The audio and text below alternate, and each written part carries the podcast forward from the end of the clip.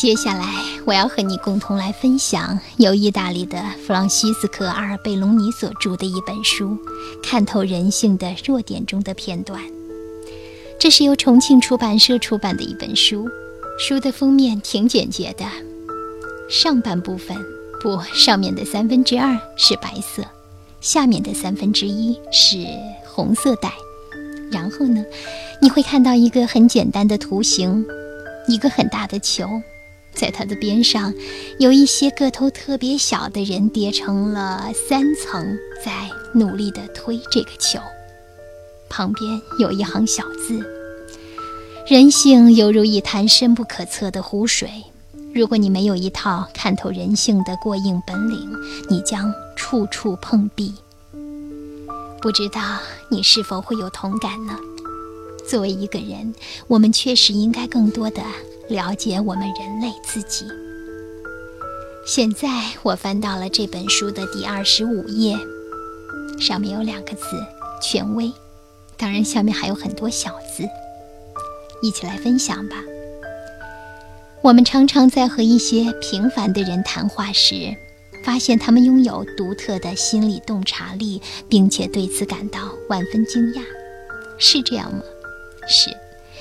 虽然这些人可能从来没有听说过弗洛伊德或者是荣格，他们对人性的认知却可能已经达到了某些著名心理学家的水准。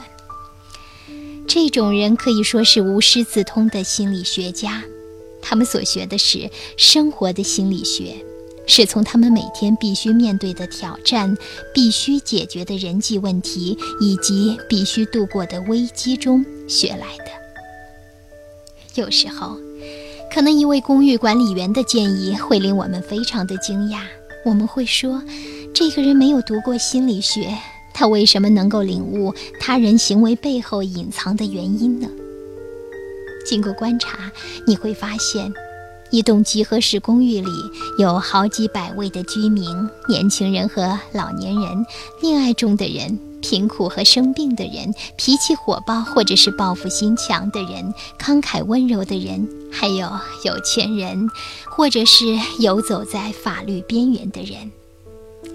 此外，还有房东叮嘱他要特别注意的房客，想要混进去的推销员，设在公寓中的公司的供货商或者客户，住户的诸位亲朋好友，以及最不受欢迎的流氓、小偷、毒贩。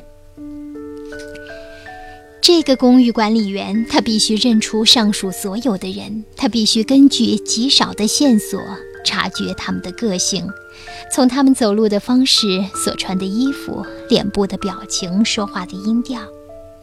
如果他想维持和住户之间的友善关系，就必须见机行事，要了解什么时候能开玩笑，什么时候不要插嘴，了解如何转达一个坏消息，或者是如何在不触怒父母的情况下教训一个不听话的孩子。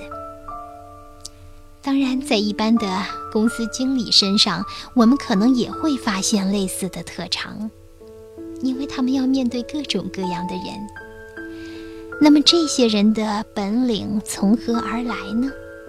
他们的学习素材是来自多姿多彩的日常生活。